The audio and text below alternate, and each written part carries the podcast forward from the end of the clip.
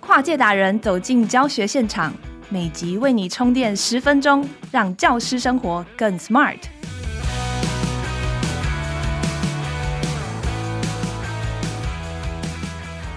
你是不是常常为着处理学生各种突发的状况，一整天都站着，没有好好坐下来喘口气？或者你担任行政，一整天都盯着电脑，赶写各种计划，忘记站起来？你顾着孩子有没有好好吃饭，自己却边爬着冷掉的营养午餐，边修改作业。你是不是常常感觉老是腰酸背痛，然后你又舍不得丢掉上学期的各种作业本跟过期的公文，所以你的办公桌是堆积如山。好老师会照顾学生，却没有时间好好的照顾自己。这一季的机智教师生活，我们邀请到。不减肥才能瘦，慢老、糖胖这几本畅销书的作者黄慧如来跟大家聊聊，在日常生活里用四级的方式告诉你，可以做一些小小的变化，让自己的身心都更健康。黄慧茹现在在天下杂志官网写专栏，企划主持听天下的 Podcast 节目《聪明慢老》，更重要的是，他还是一位经验丰富的合格瑜伽老师。他除了分析大家的生活习惯可能带来什么样的健康问题，更会带着大家做一些舒缓的动作，让大家用听的简简单单就建立各种运动、整理自己的好习惯了。老师的工作大概都是七点半以前要到学校，那之前要处理好自己的小孩，要把自己喂饱，然后到学校去陪伴学生，简直是一件不可能的任务。虽然中午有营养午餐，但是光处理这些学生啊，打菜啊，不吃这个不吃那个的打翻啊，吃不完啊，厨余分类啊，刷牙漱口啊等等的，午餐时间其实是老师的另一个战场。大家好，我是黄慧如，之前是康健杂志的总编辑，写过几本书，大家比较熟悉的是《慢老》，同时我也是一名有证照的瑜伽老师。刚刚哦，听到这样子，老师们平常的饮食情境真是令人心疼，所以我一开始要提醒老师们，要先照顾好自己，才能照顾身边的家人跟学生哦。就像我们在飞机上常常会听到的广播，遇到紧急状况的时候，氧气面罩掉下来的时候，其实要先帮自己。戴上氧气罩，然后才是去照顾身边的人。好，最近啊，我跟新陈代谢科的权威医师尤能军医师合作写了《糖胖》这本书，也正在提醒大家容易忽略的代谢疾病。我们如果从那个健保用药的统计来看啊，其实糖尿病十年是倍增，就是多一倍的意思。所以十年前呢，从健保用药来看，是全台湾是有接近一百二十五万人。但到二零二零年的时候，就到两百一十二万人。然后应该依经验来看，吼，大概都会有一成到一一成五的病人他是没有进入健保的。所以台湾大概有是两百三十万糖尿病人口。你看台湾两千三百万人哦，所以你看就几乎是十个就一个是糖尿病病人，听起来是蛮令人不安的吼。但是更令人不安的是，有更大一群人排队等着可能成为糖尿病的病人。根据我们国家比较最新的国民营养的一个变迁调查，就是一个很大型的调查了。然后他们是用空腹血糖值，就一百到一百二十五，这就是糖尿病前期的一个标准来去测量。你会觉得怎么这么严重？它的原因是什么？这时候大家可以稍微稍微思考一下，就是为什么台湾的糖尿病这么严重？其实第一个原因是高龄化了。大家可能也听过很多次哦，就是台湾不是最老的国家，却是全世界老化速度最快的国家。另外，不止高龄化，其实他们的医界都常常在辩论，就是说糖尿病这么严重，到底是高龄化还是年轻化？其实两边都有，所以也有年轻化。我们刚刚讲的那国家的那个调查，那个营养变迁调查哦，所以用同一个标准，就是糖尿病的空腹血糖是一百到一百二十五来界定。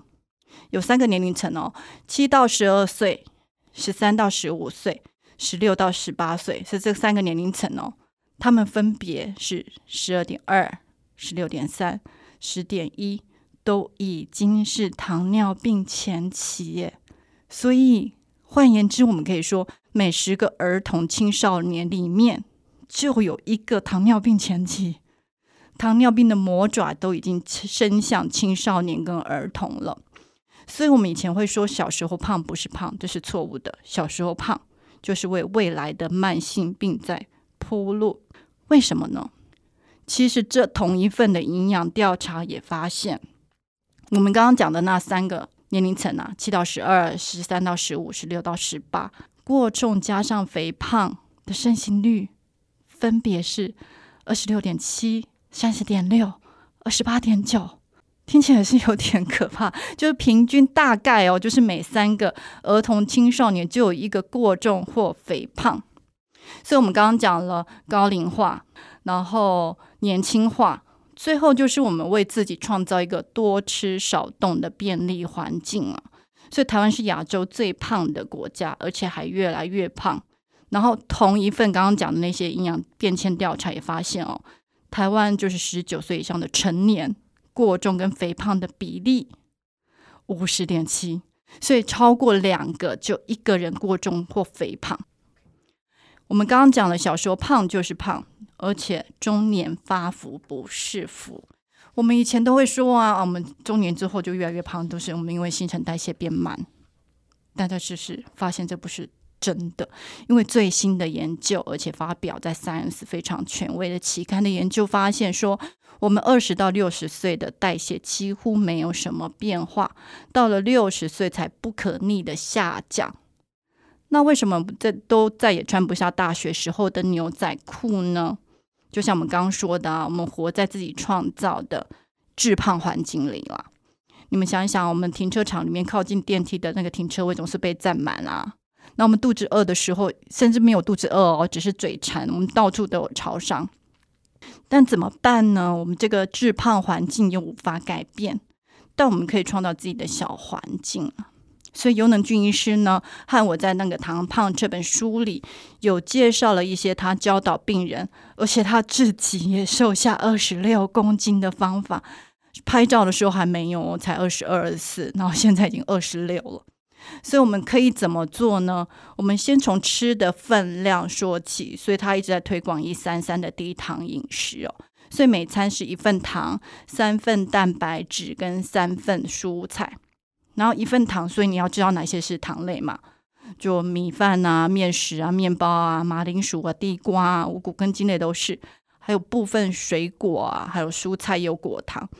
然后拿铁也有，拿铁是乳糖，这些都属于糖类，而且拿铁就已经是一份糖了。所以你喝了拿铁，你今天那一餐的糖已经被消耗掉了。还有比较容易被误认是蔬菜，像南瓜、玉米啊、山药啊、牛蒡啊、莲藕啊，这些都是。然后豆豆家族里面有一些是黄豆、黑豆、毛豆是蛋白质，但绿豆跟红豆就是糖类了。所以一。份量来看，哈，一份糖是只有四分之一碗饭，所以它等于一片吐司、半碗面、三颗水饺，听起来很可怜，对不对？很可怜又会饿。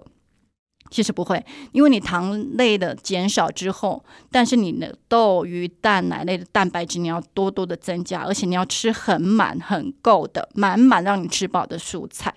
好，我们先讲蛋白质哦，三白蛋白质是一份是七克，所以你要吃到三份哦。然后七克等于一颗鸡蛋，半盒豆腐，一盒牛奶，一杯豆浆，半只鸡腿。所以你一餐要吃这个三份哦，这样是不是感觉就是没有这么可怜？所以感觉好像会吃得饱。根据我们国家比较最新的国民营养的一个变迁调查，就是一个很大型的调查啦。然后他们是用空腹血糖值，就一百到一百二十五，这就是糖尿病前期的一个标准。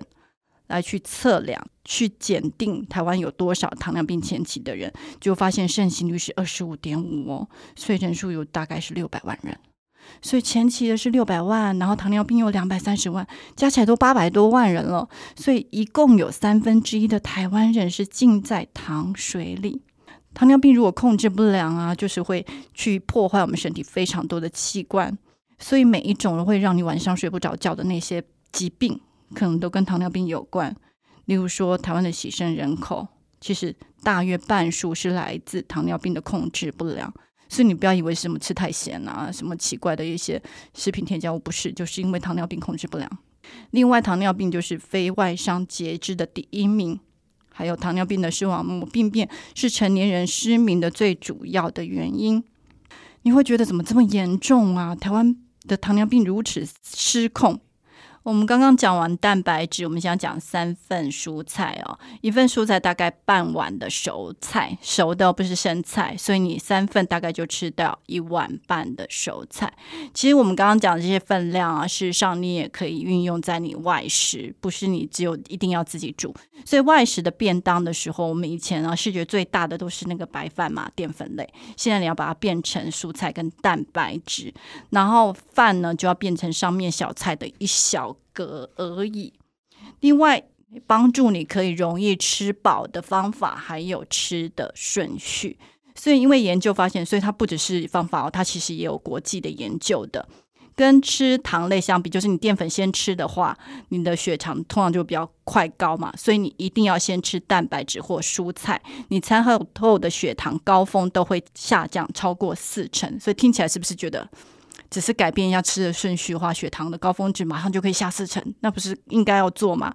所以你蔬菜或蛋白质哪个先都可以，只不过你最后都要放碳水化合物。那由于师呢，他自己的做法是。他有拍成影片，所以我记得很清楚。他先填四分之一碗的糙米饭，然后上面就是加满蔬菜。